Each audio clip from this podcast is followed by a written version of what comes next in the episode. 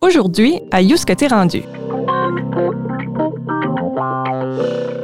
Clint Bruce, chaire de recherche du Canada en études acadiennes et transnationales.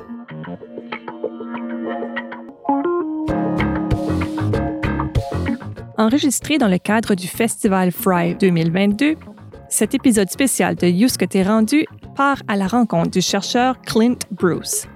Originaire de la Louisiane, il est actuellement professeur agrégé à l'Université Sainte-Anne, en plus d'être titulaire de la chaire de recherche en études acadiennes et transnationales et le directeur de l'Observatoire Nord-Sud.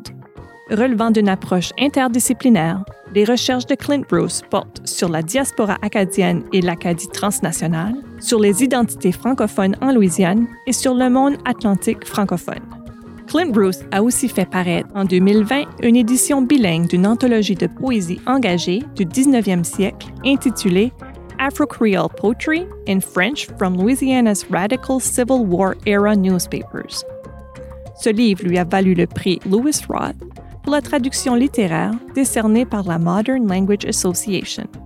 Cet épisode spécial de You's rendu, produit dans le cadre du Festival Fry, est rendu possible grâce à la participation du gouvernement du Nouveau-Brunswick à travers l'initiative culturelle entre le Nouveau-Brunswick et la Louisiane, le Louisiana Book Festival et le Conseil pour le développement du français en Louisiane, le Codophile.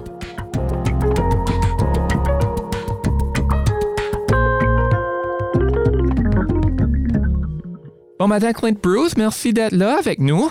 T'es où, là, en ce moment? Euh, parce que je pense que t'es sur la route. Je suis sur la route depuis près d'un mois. Je suis à, Bâton Rouge euh, ou Istruma, on dit parfois. C'est ce qui veut dire le, bâton rouge euh, en langue Choctaw. Et euh, donc c'est la capitale de la Louisiane où il y a des centres d'archives qui, qui sont très intéressants pour moi dans le cadre de mes recherches. Hmm, intéressant. On pourra en parler un, un petit peu plus tard, mais on est là quand même dans le cadre du Festival Fry. On passe un peu à l'histoire aujourd'hui. À ma connaissance, je pense que on est peut-être le premier balado créé dans l'histoire du, Festival Fry. Donc, euh, oh, on, génial. On laisse, notre marque aujourd'hui. Euh, on est une des premières choses à, l'horaire aussi de cette édition de, 2022. Donc, euh, très honoré d'être là. Toi, d'ailleurs, tu vas être là un peu plus tard dans le festival pour parler d'un œuvre que tu as réalisé qui s'appelle Afro-Creole Poetry in French from Louisiana's Radical Civil War Era Newspaper. Parle-nous de ça. C'est quoi ça au juste? Ce livre-là réunit presque 80 poèmes qui ont été, qui ont été composés en français par des militants des droits civiques à l'époque de la guerre civile ou de la guerre de sécession aux États-Unis. Donc, ce que ça veut dire, c'est que à la Nouvelle-Orléans et en Louisiane, avant cette guerre qui a mis fin à l'esclavage, il y avait une, une catégorie, un groupe de gens qu'on appelait les gens de couleur libre.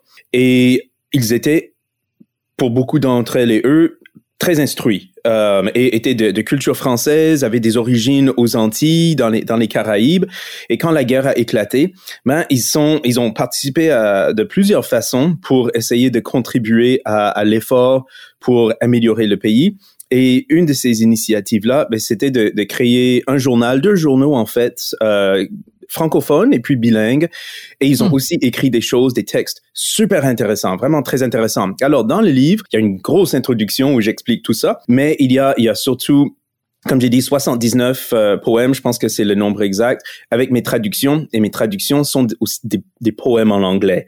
Donc, si on est hmm. francophone et on veut lire l'original, on peut absolument aller lire l'original. Euh, mais j'ai passé des fois 20 heures euh, à traduire un poème. C'est vraiment des, des poèmes ouais, ça doit pas être facile hein, de, de traduire la poésie? Bah écoute, Marc-André, quand j'ai commencé à penser à la possibilité de, de, traduire une œuvre de la Louisiane francophone, j'ai discuté avec différentes personnes qui m'ont proposé des choses, qui m'ont suggéré des, des, textes, et j'ai pensé, je, je, me disais dès le début, pas de poème, pas de poésie. Je veux pas faire de poème. Ça va être trop dur, ça va être trop dur.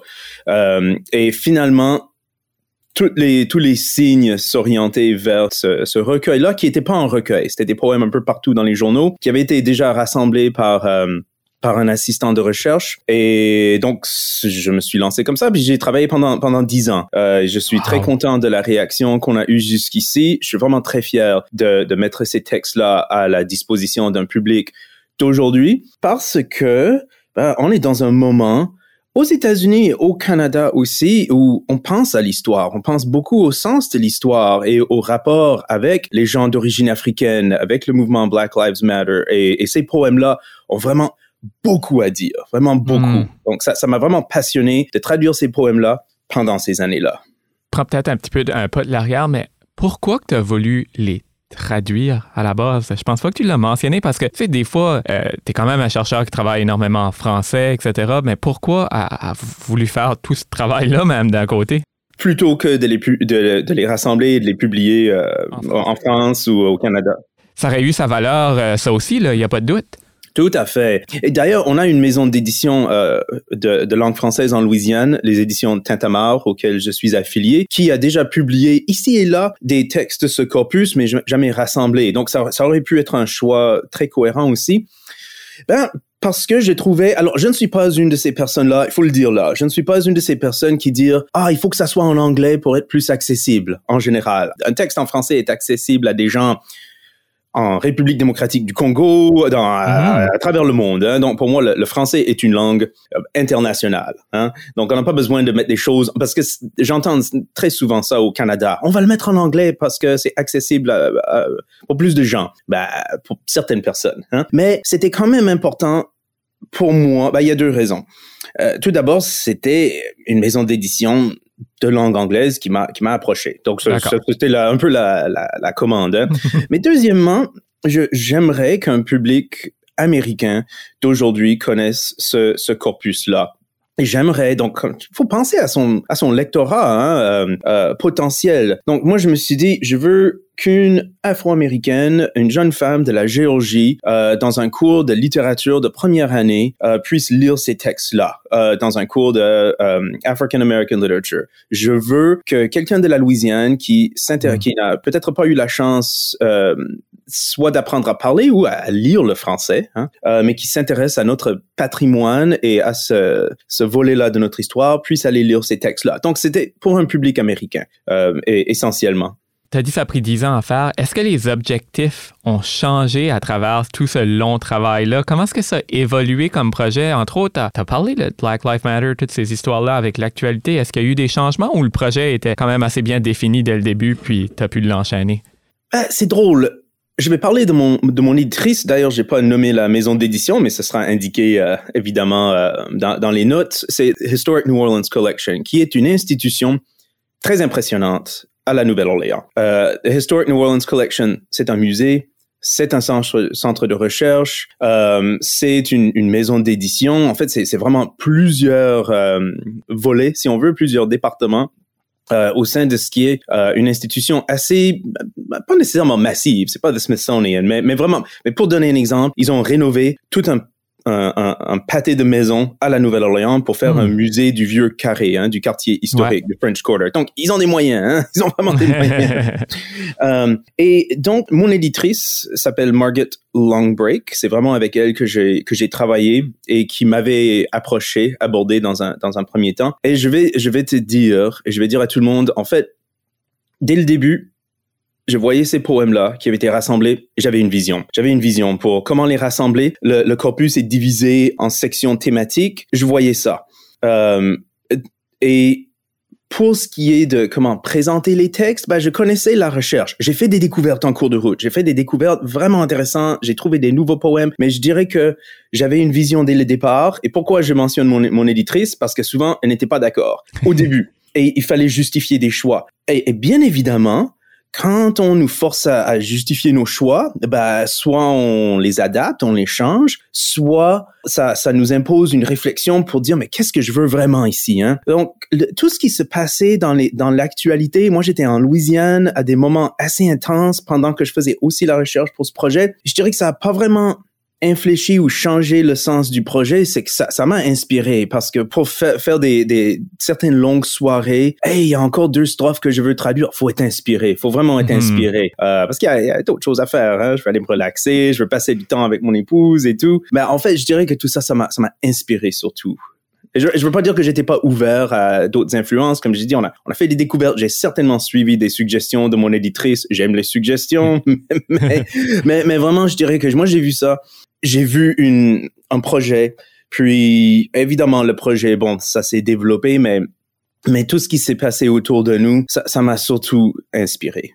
C'est un livre qui s'adresse à qui? Tout d'abord, toute personne qui s'intéresse à l'histoire de, de l'Amérique francophone, allez lire ça. Euh, toute personne qui s'intéresse aux relations raciales dans le contexte de l'histoire américaine, allez lire ça. Toute personne qui s'intéresse à l'histoire du journalisme et de la presse, allez lire ça. Toute personne qui s'intéresse à des littératures minoritaires, allez lire ça. Et je suis pas en train de dire que c'est pour tout le monde, mais je pense qu'il y a quand même plusieurs publics euh, qui, qui pourraient trouver leur compte dans Afro-Creole Poetry, vraiment. Donc j'en ai nommé quelques, quelques-uns là. Puis je pense que ça amène vraiment un côté humain qui, des fois, on n'a pas à, à, ce, à ce temps-là, à cette époque-là, d'un certain côté aussi. Là, c'est, c'est fort intéressant.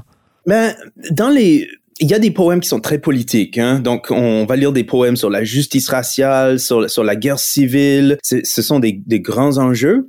Mais la majorité de ces poèmes-là sont, sont des poèmes intimes, justement. Mm-hmm. Puis, les, les poètes que j'ai trouvés sont des hommes. Donc, ça, il, faut le dire, c'est un, un, corpus masculin.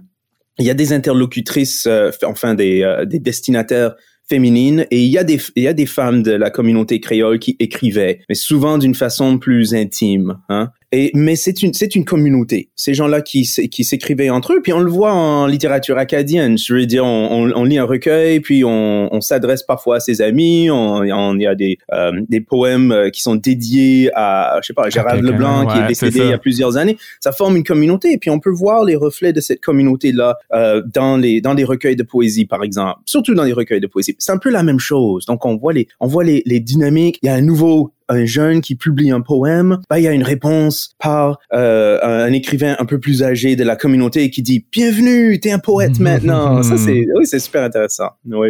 On va parler un peu de toi. C'est qui Clint Bruce?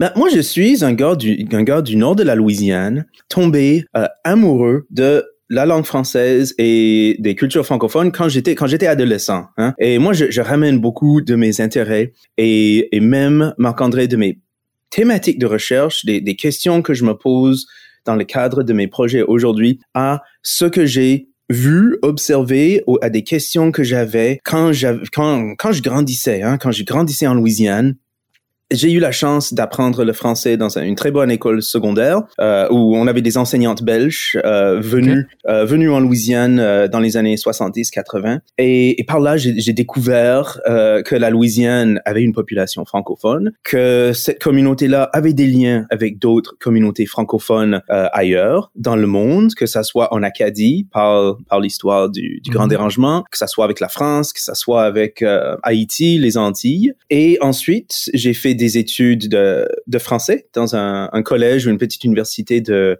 de ma ville natale, de Shreveport. Et aujourd'hui, je suis titulaire d'une chaire de recherche euh, du Canada à l'Université mm Sainte-Anne en Nouvelle-Écosse. Et ce qui est intéressant, Marc-André, c'est que quand j'avais 18 ans, grâce à un échange entre un, un, journal de langue française que nous, on avait dans mon université, D'accord. J'ai fait un petit stage au Courrier de la Nouvelle-Écosse ah. euh, à l'été de 1998, c'était ça. Et j'ai suivi des cours à Sainte-Anne mhm. aussi. Puis, ben, presque 20 ans plus tard, ben, j'ai abouti là. Et en fait, j'ai été jamais retourné. Mais comme beaucoup de Louisianais qui, qui passent par la Nouvelle-Écosse et même qui fréquentent l'université Sainte-Anne, ben, j'ai trouvé ça magique. J'ai trouvé ça vraiment magique. Donc, j'ai eu, j'ai eu, j'ai fait d'autres choses. Évidemment, j'ai fait beaucoup d'études, hein, plusieurs années. j'ai enseigné dans d'autres institutions. Euh, et j'ai été enseignant dans la ville de New York. J'ai travaillé avec des, des petits, hein, pas des tout petits, mais de la sixième à la euh, dixième année. Ça, ça m'a vraiment beaucoup marqué euh, et formé ma perspective. Euh, donc, oh, mais aujourd'hui, j'ai un poste qui est surtout axé sur la recherche. Tout en faisant ça, je mise beaucoup sur, sur nos étudiantes et étudiants pour former une, une équipe de recherche. Mm. Euh, et donc, les questions qui m'intéressent, je peux parler de ma vie personnelle, je peux parler de ma famille et tout, mais euh, pour le côté professionnel recherche, ben, je m'intéresse à la diaspora acadienne, hein, l'Acadie dispersée, la grande Acadie, mais dans ces, peut-être ces côtés moins connus, comme le contact entre euh, Acadiens et, et africains et descendants d'Africains mm. en, en, Louisiane francophone, hein, dans, dans, le contexte de l'esclavage. Ça, ça m'intéresse beaucoup. Euh, donc, ça, c'est vraiment un, petit parcours euh, professionnel, mais euh, donc, euh, j'avais pas de, de, racines françaises à la base. C'est vraiment par, euh, par intérêt, par, par amour, par passion.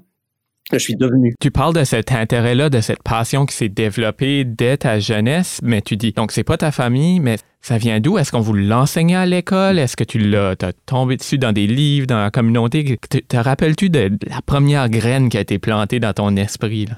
Oui, tout à fait, en fait. Donc, euh, pendant mes premières années d'école, j'étais dans une école euh, privée euh, baptiste qui euh, où on n'enseignait pas de langue. Bon, il y avait il y avait des avantages, mais on n'enseignait pas de langue. Donc, arrivé dans une très bonne école publique, euh, il y avait tout un choix de langue. Et figure-toi, il y avait de l'allemand, l'italien, le japonais par vidéoconférence. On avait une, une, une prof de russe. C'était wow. vraiment impressionnant. Ben, moi, j'ai j'ai fini dans une, une classe de français et en fait, le tout premier semestre, j'ai eu un B.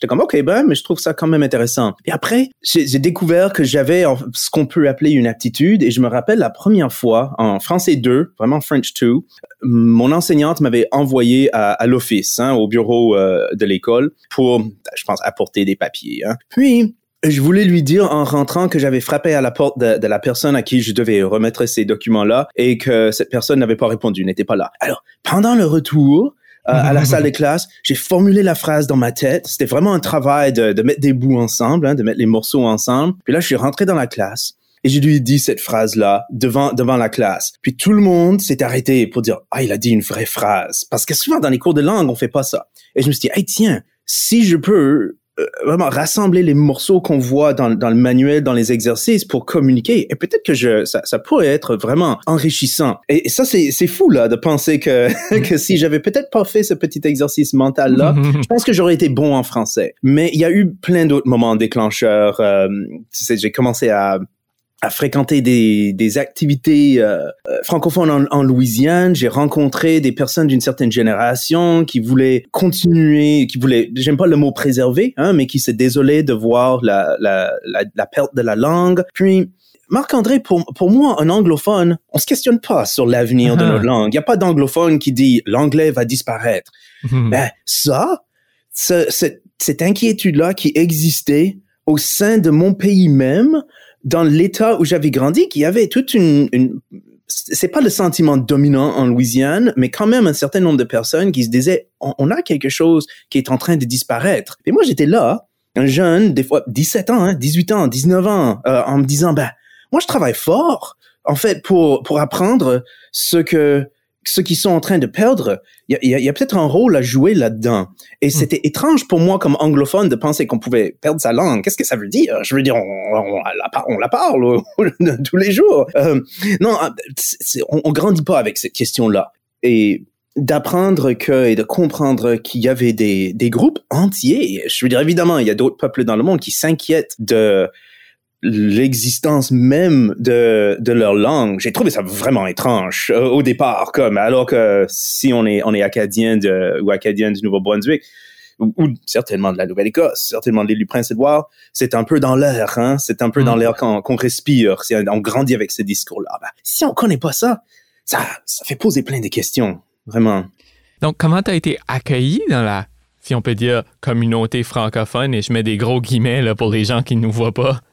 Bah, tu sais, ça, c'est passionnant. Parce que d'abord, je suis pas allé, j'ai pas fait mes études dans une université classique qu'on associe euh, aux, aux, régions euh, du sud de la Louisiane, l'Université mmh. de Louisiane à Lafayette, LSU, euh, c'est-à-dire Louisiana State University, Tulane. Je suis resté dans ma ville natale pour des pour des raisons financières. J'avais une, une, très bonne bourse euh, et il y avait aussi un très bon professeur de français, euh, Dana Kress, qui a fondé la, la maison d'édition que j'ai mentionné tout à mmh. l'heure et qui, qui est devenu mon mentor. Et lui aussi, c'était un genre d'outsider par rapport au, euh, au réseau francophone de la Louisiane. Et en même temps, il faisait des initiatives super intéressantes dans notre ville qui est, qui est en marge de ce qu'on peut appeler les, euh, euh, la, la, Louisiane francophone. C'est plus au nord, c'est un -hmm. peu à trois heures de Lafayette. Donc j'avais déjà comme un modèle de, de comment contribuer à ce mouvement-là, si on veut, je, je, fais des guillemets avec mes doigts, ce, ce mouvement français par quelqu'un qui, qui ne venait pas, qui ne provenait pas de la communauté. Mais très jeune, je suis allé voir des gens. Je suis allé voir des gens comme Barry Ancelet, comme la direction mm. du Codophile pour leur dire, hey, je trouve tout ceci précieux. Comment je peux aider? Marc-André, j'ai écrit des courriels à 18 ans déchirants à des, des chefs de file, si tu veux, des militants culturels pour dire, pour leur dire, j'admire ce que vous faites. Comment est-ce que je peux aider? Puis j'ai eu des réponses très sympathiques, euh, très sympathiques euh, de, de voir cette énergie-là. Euh, puis c'était dans un moment, dans les, euh, à la fin des années 90, où il y avait pas beaucoup de jeunes qui faisaient ça, pas que ce que moi je voyais. C'est comme dix ans plus tard, il y a eu comme une floraison de jeunes à Lafayette. Euh, vraiment. Euh, et je pourrais nommer plein des groupes de musique que, qui sont venus en Acadie et que beaucoup de, de, de mes amis, de nos amis connaissent, qui sont invités dans des festivals. Beaucoup de ces jeunes-là, ils n'étaient pas encore là, en fait. Je veux pas dire que j'étais seul. J'étais certainement pas seul, euh, un, des seuls jeunes de la de l'État vraiment pas. Mais il n'y avait pas en fait ce milieu-là à Lafayette à, à ce moment-là. Donc bien accueilli pour la plupart, mais parfois ça pouvait arriver que je me présente euh, dans une activité, que je dise d'où je viens et que des gens réagissent un peu mal à ça. Et parce que tu viens pas de ma petite région, parce que t'as pas un nom euh, euh, cadien, tout ça, ça arrivait pas beaucoup. Mais pour moi, ça reflétait vraiment une sorte de, de déception de, ce- de la part de cette personne-là, une, une, une aliénation. De, comme même nos jeunes, en fait, ne relaient pas la culture, alors qu'il y a il y a ce jeune homme-là qui arrive, il se prend pour qui. Euh, et, et donc, je voyais vraiment à chaque fois que ça, ça arrivait, une sorte d'amertume de la part de ces personnes-là qui n'était absolument pas une réaction dominante, mais, mais c'était présent quand même. J'ai Mhm. assez, j'ai vu quand même des interactions un peu dramatiques. Euh, par exemple, j'étais dans un restaurant de Lafayette, puis euh, la, la serveuse était un peu plus jeune que moi, et j'étais euh, ou avait mon âge, puis j'étais avec un ami de la France avec qui je parlais français. Euh, et elle a dit euh, à ce moment-là qu'elle était, elle était fière d'avoir échoué, d'avoir eu un F dans ses cours de français. Elle voulait rien savoir de cette langue. Euh, Tu, tu vois des, des choses assez dramatiques qui, qui, qui m'incitaient à encore à, à poser des questions. Ben, pourquoi est-ce qu'on dirait qu'on est fier d'avoir pas eu ben, Il y a une, alia- une aliénation hein, culturelle, Mm. euh, une, comme j'ai dit, une déception. Euh, donc c'est très complexe en Louisiane. Hein? C'est vraiment très complexe ce rapport à la langue parce qu'on brandit la langue. C'est sur des affiches, c'est dans des dépliants, c'est dans le groupe de musique, mais c'est un rapport un peu un peu tourmen- tourmenté à, à, à beaucoup d'égards. Moi, je trouve ça passionnant, hein? passionnant au bout. Comment ton rapport à la langue a changé depuis que tu es en Nouvelle-Écosse ou est-ce qu'il a changé? ce que je vais appeler mon, mon acadien de référence a absolument changé. Donc, moi, j'ai vécu une année à Moncton après mes études de premier cycle et avant mes études supérieures. J'avais une bourse Fulbright. C'est une bourse euh, octroyée, décernée par le gouvernement des États-Unis pour encourager les échanges internationaux. Et mon projet, c'était de découvrir le milieu culturel de l'Acadie moderne. C'était plus spécifique que ça, le projet, mais, mais en gros, j'ai passé une année à faire ça. Je me suis aussi fait des amis, j'ai rencontré mon épouse. C'était une année déterminante, décisive dans ma vie professionnelle, personnelle, mes horizons de, euh, culturels, tout ça. Puis, le chiac de Moncton est devenu un peu ce que j'appelle mon acadien de référence. De être en Acadie, c'est un peu parler comme ça. Écoute, je connaissais des gens de la péninsule, je suis allé à des activités à Edmundston, mais au jour le jour, et, et je, je, je vais pas faire une démonstration de chiac, mais, mais j'étais quand même à l'université, hein, mais, mais j'ai des amis plus jeunes, c'est le, le milieu culturel, euh, et, et donc le sud-est, c'était un peu mon Acadie pendant plusieurs années, Mm. hein. J'étais déjà allé à la baie Sainte-Marie, je connaissais un peu la Nouvelle-Écosse, mais c'était quand même un autre accent, une autre Acadie. Ben, depuis que je suis, je suis à la baie Sainte-Marie, je parle pas en acadien. J'ai mon français à moi. Hein? Euh, J'ai mon français à moi qui est comme un genre d'assemblage de, différents accents, de l'accent de mon épouse. Je, je- parle en louisianais, comme je parle vraiment en louisianais quand je suis avec des louisianais. Euh, ça, c'est c'est différent. Mais ce que j'allais dire, c'est que la, la langue acadienne de la baie Sainte-Marie, c'est devenu l'acadien ordinaire normal pour moi. Alors que pour des gens du Nouveau-Brunswick, du Québec, c'est un accent exotique, si tu veux. C'est un accent avec des vieilles expressions. C'est juste mon acadien de tous les jours. Puis quand j'entends des gens du Nouveau-Brunswick, c'est comme, ah, ça parle différent là-bas. Donc, je dirais que c'est surtout ça qui, euh, euh, qui a changé. Puis, il y a, il y a quelque chose d'autre qui est peut-être plus controversé. Et je ne me prononce pas beaucoup là-dessus, euh, mais je vais le faire dans le cadre de ce, de ce, ce balado parce que c'est sympathique. On parle beaucoup d'insécurité linguistique en Mhm. Acadie, de, de ce phénomène de ne, se, de ne pas se sentir à la hauteur, même avec d'autres francophones, Mhm. parce qu'on ne maîtrise pas bien sa langue et donc on va se taire, hein? on va on va s'aplatir, on va on va pas participer pleinement à, à un échange. Si on le fait, c'est un peu de peine et de misère ou avec avec avec de la honte. Et puis, il faut combattre ça. Hein? Mm. Puis il faut absolument combattre ça. Puis il y a un discours qui qui dit, et je ne suis pas opposé à ça, mais que qui qui peut donner l'impression que toute production langagère, quoi qu'on dise, avec toutes les erreurs qu'on fait, c'est également valable. Et c'est bon, je pense que ça vaut jusqu'à un certain point. Donc, tout ce qui est accent et comment on prononce les mots, ça devrait absolument rien changer à quoi que ce soit. Mais parfois, j'entends des choses comme, ben, le bon français, ça n'existe pas. Ben, je vais te dire, si on est dans un festival de littérature, c'est parce qu'il y a des gens qui écrivent vraiment bien. Et souvent, c'était pas facile pour eux. Ils ont eu à surmonter des obstacles. Mais je pense qu'il y a quand même du bon français. Je parle pas du français de, tu sais, du français international, du français. Je veux dire, Antonine Maillet, elle a un sacré bon français. Et elle a un meilleur français que moi. Et j'ai pas honte de le dire. Hein. C'est quelqu'un qui maîtrise sa langue. Et faire des fautes de grammaire, on peut faire des fautes de grammaire en langue acadienne, comme on peut faire des fautes dans dans les autres variétés de français. Donc, je dis cela parce que je suis dans un milieu où on parle beaucoup d'insécurité linguistique. Il y a des, défis à, maîtriser, par exemple, le français écrit. Et on voit ça dans nos cours.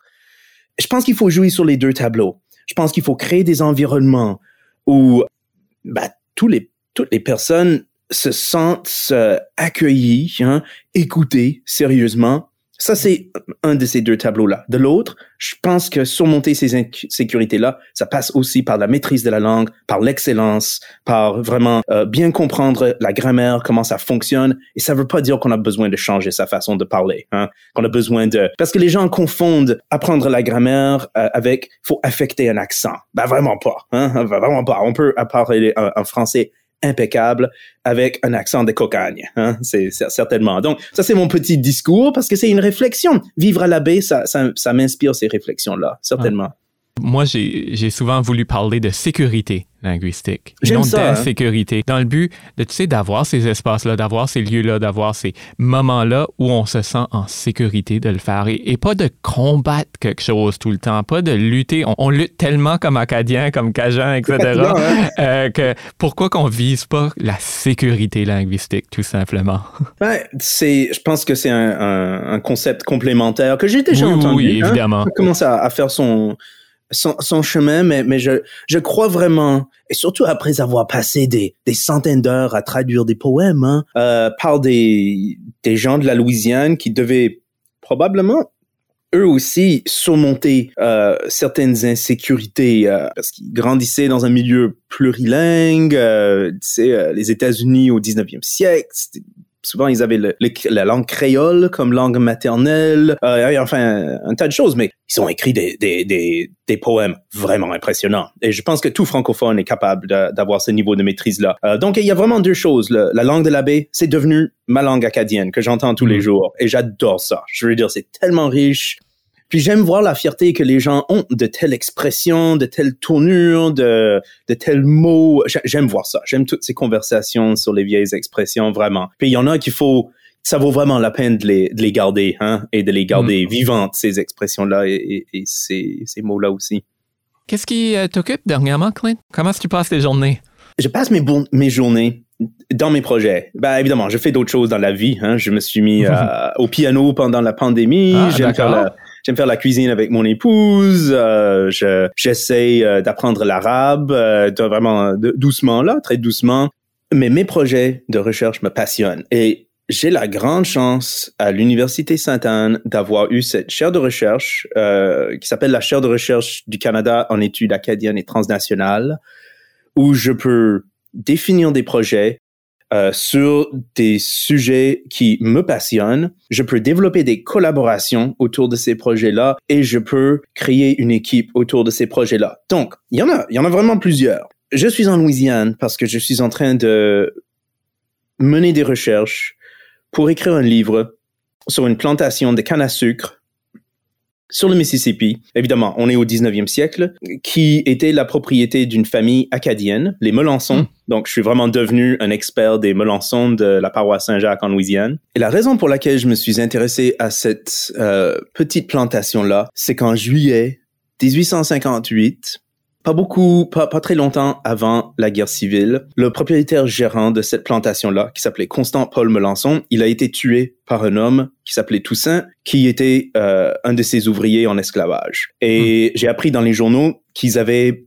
grandi ensemble, qu'ils aient été probablement des, des compagnons d'enfance, si, si l'on veut. Et je me suis dit, tiens, ça c'est intéressant. Euh, donc, moi, je suis beaucoup dans comment on découvre ça. On peut se demander. Moi, je suis beaucoup dans les, les vieux journaux de la Louisiane et aussi en Acadie, hein, l'Évangéline, le Moniteur acadien. Je passe beaucoup de temps dans les vieux journaux qui sont en ligne et aussi dans les centres d'archives. Donc, un jour, je suis tombé sur un petit article. Et après, j'ai compris qu'il y avait trois articles différents sur ce, la, la, mort de Constant Melançon. Ces articles étaient un peu différents, en fait, raconter l'incident d'une façon différente.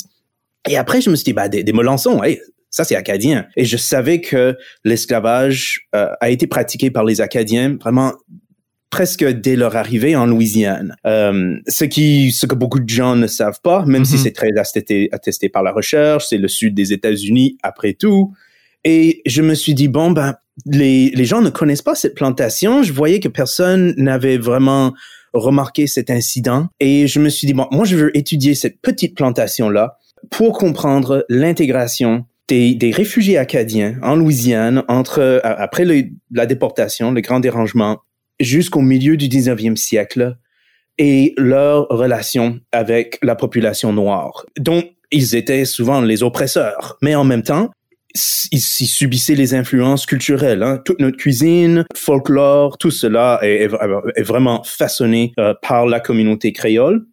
Et cette petite plantation-là, euh, qui s'appelait euh, CP Melançon et compagnie, c'est un prisme à travers lequel on peut vraiment voir une certaine histoire de la Louisiane, une certaine histoire de la diaspora acadienne et une certaine histoire des États-Unis hein, aussi.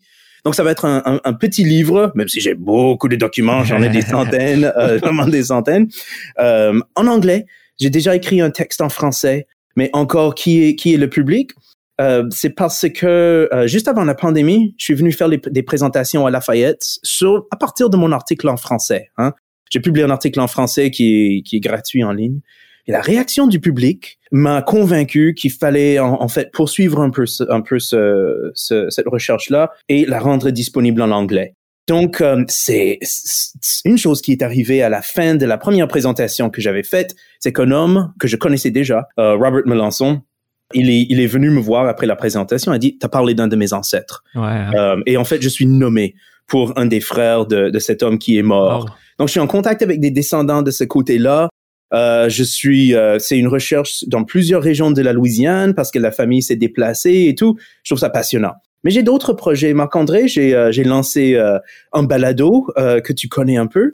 Acadie je vais t'interrompre tout de suite, puis je dois lever mon chapeau à cette balado-là à Acadie Diversité parce que c'est une des rares productions si bien réalisées en, Acadie, qui a un environnement sonore, musical, etc. Euh, c'est pas de quoi qu'on voit beaucoup dans le monde du balado, puis même faisant des balados moi-même, je me disais, hey, ça c'est beaucoup de travail, puis comme vraiment, je vous lève mon chapeau à, tout ce que vous faites de ce côté-là pour les gens qui ne l'ont pas écouté, euh, c'est vraiment une série à ne pas manquer. Ben, c'est très gentil de, euh, de donner cette réaction-là parce que, comme tu le sais, euh, même un balado très simple, c'est une tonne de travail. Alors, il y a des épisodes qui ressemblent beaucoup à cet épisode-ci, hein, une mhm. conversation, un, peu de musique, mais, mais surtout une conversation.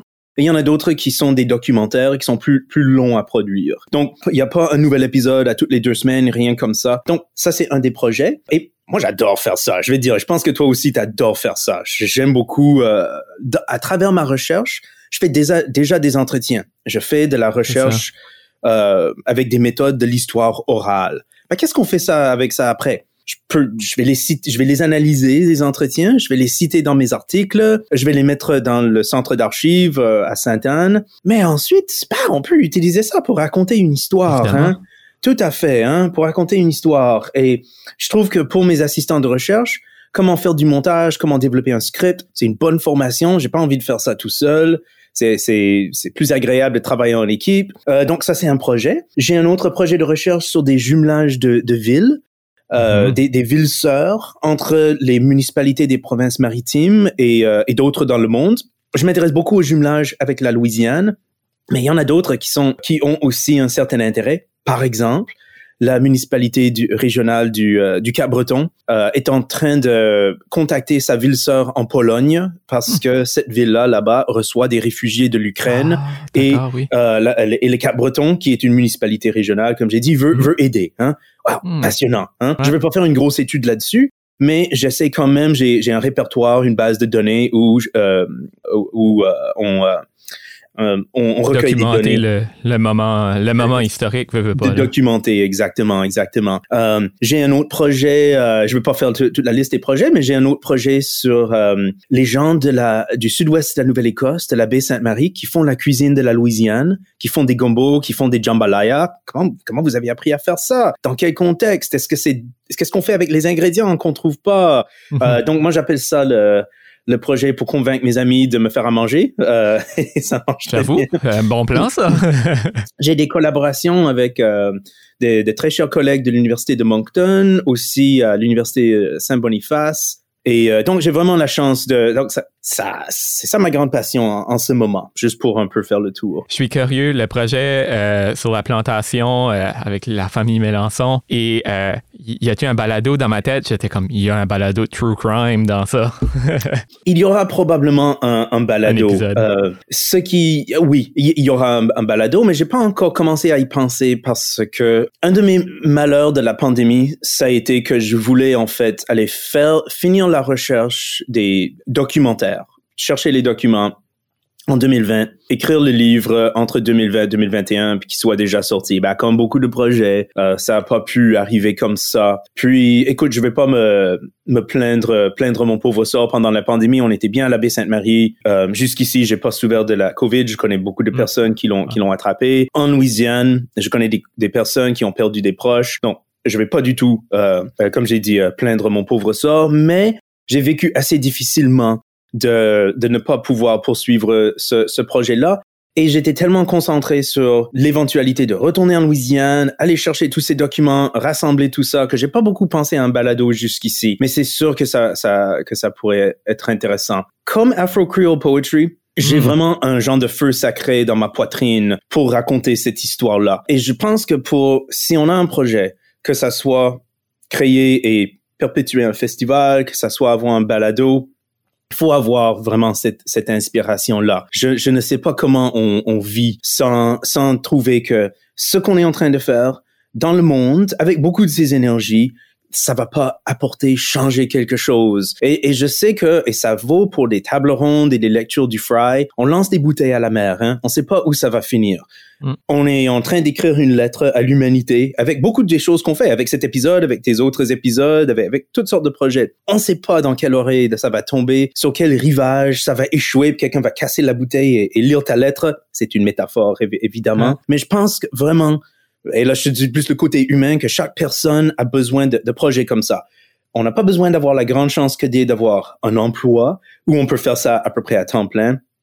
Mais on a besoin de s'épanouir, hein? et on peut faire, faire ça de toutes sortes de façons, hein? des projets avec, ses amis, du bénévolat, euh, toutes sortes de choses. Mais c'est nécessaire. Et, et, donc avec mes projets sur la diaspora, et cette diaspora acadienne et l'Acadie que j'ai découverte très jeune, j'ai une chance incroyable de contribuer à, aux réflexions sur, sur l'histoire acadienne, sur la culture acadienne, sur la société acadienne. Ça, c'est, c'est la chance d'une vie. C'est vraiment très précieux, euh, vraiment. Ah, c'est certainement inspirant. Est-ce que tu es du genre qui se dit, qui se met des objectifs puis qui se dit un jour, tu sais, j'arrive fini ou que tu vois ça comme un travail perpétuel et sans fin que tu ne vois jamais laisser? Là? Pour moi, c'est un travail perpétuel. vraiment, vraiment. Euh, que je veux pas donner l'impression que je fais, je fais que mes projets de recherche 24 euh, heures par jour. Évidemment, comme je dis, j'ai, j'ai nommé des, des passe-temps et, mm-hmm. et, tout, mais je, je suis un gars à projet et j'aime, j'aime écrire sur mon blog de la chaire. j'ai une chronique pour le courrier de la Nouvelle-Écosse. Je veux vraiment appuyer nos médias communautaires francophones. Mm.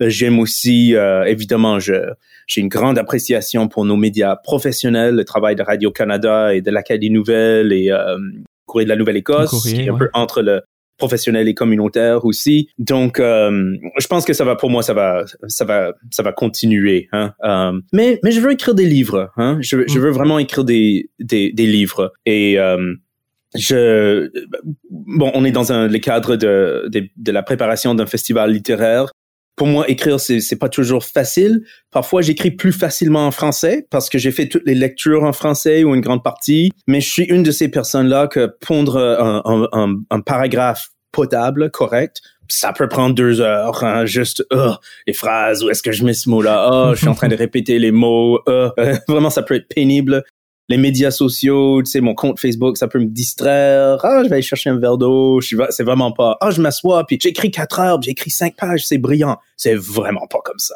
Vraiment pas du tout. Est-ce que tu as déjà voulu écrire dans un autre genre? Donc, euh, tu sais, tu as travaillé sur la poésie. Est-ce que tu, tu veux écrire de la poésie, que tu écris de la poésie ou t'écrire un, un roman, quelque chose de même? Euh, oui, oui, oui. c'est pas des projets très définis, mais j'ai déjà euh, ici et là publié des, des poèmes euh, dans la revue Ancrage il y a, il y a plusieurs, vraiment plusieurs années, euh, de temps en temps sur mon blog. Euh, et oui, je pense que quand j'aurai pas mis de côté, mais réalisé certains de mes de mes projets scientifiques, hein, ces projets livres, que, mhm. oui, j'aimerais j'aimerais j'ai des idées de poèmes, poèmes surtout, hein, poèmes surtout. Il y a des projets de recherche qui m'inspirent des idées de romans et peut-être que plus tard dans ma dans ma carrière. Euh, et je dis ça pour rattacher ça à, la, rattacher ta question à la, à la recherche, étant dans les, des vieux documents, comme des documents de la fin du 18e siècle, 19e siècle, on tombe sur la mention d'un incident et on se dit, il y a, y a, un film derrière ça. Uh-huh. et, donc, la, la, mort de Constant Melançon, évidemment, ça c'est oui, c'est très dramatique, c'est tragique. Il y en a plein d'autres. Écoute, hier j'étais au diocèse de Bâton Rouge. Ils ont un centre d'archives merveilleux. Euh, dans leur euh, registre de sacrements de la population de couleur et des esclaves et on voit des choses euh, on voit des on voit des des enfants qui qui qui meurent du choléra c'est pas très gai on voit des des petits signes de relations intéressantes entre des personnes je veux dire alors à la base ce sont des, des textes super arides. Hein? Je veux dire, hier, j'ai baptisé tel enfant. Nanana. Je veux dire, c'est pas, pas de la lecture, ça. Mais il on, y a des, des indices. oh, il y, a vraiment quelque chose de, de, uh-huh. passionnant derrière ça. Donc, c'est sûr que je pense qu'il y a d'autres genres qui peuvent, euh, qui peuvent exprimer ça. Mais oui, j'écris des poèmes de temps en temps. Dernièrement, j'ai pas le temps, mais j'en ai probablement mm-hmm. une vingtaine que ça pourrait former un, un embryon. Mais je fais pas d'annonce aujourd'hui. Clint, merci beaucoup. On le rappelle, Afro Creole Poetry in French from Louisiana Radical Civil War Era Newspaper qui est disponible. On te souhaite bonne chance dans le reste de tes projets. Euh, j'en profite pour remercier le Festival Fry de nous avoir permis de discuter pour cet épisode spécial de You ce que t'es rendu. Tout est rendu possible, euh, entre autres grâce à la participation du gouvernement du Nouveau-Brunswick à travers l'initiative culturelle entre le Nouveau-Brunswick et la Louisiane le Louisiana Book Festival et le Conseil pour le développement du français en Louisiane, le Codophile. Donc, merci de nous avoir permis de, discuter ensemble aujourd'hui. Merci, Clint. Merci, Marc-André. Bonne continuation. Hein? Pareillement.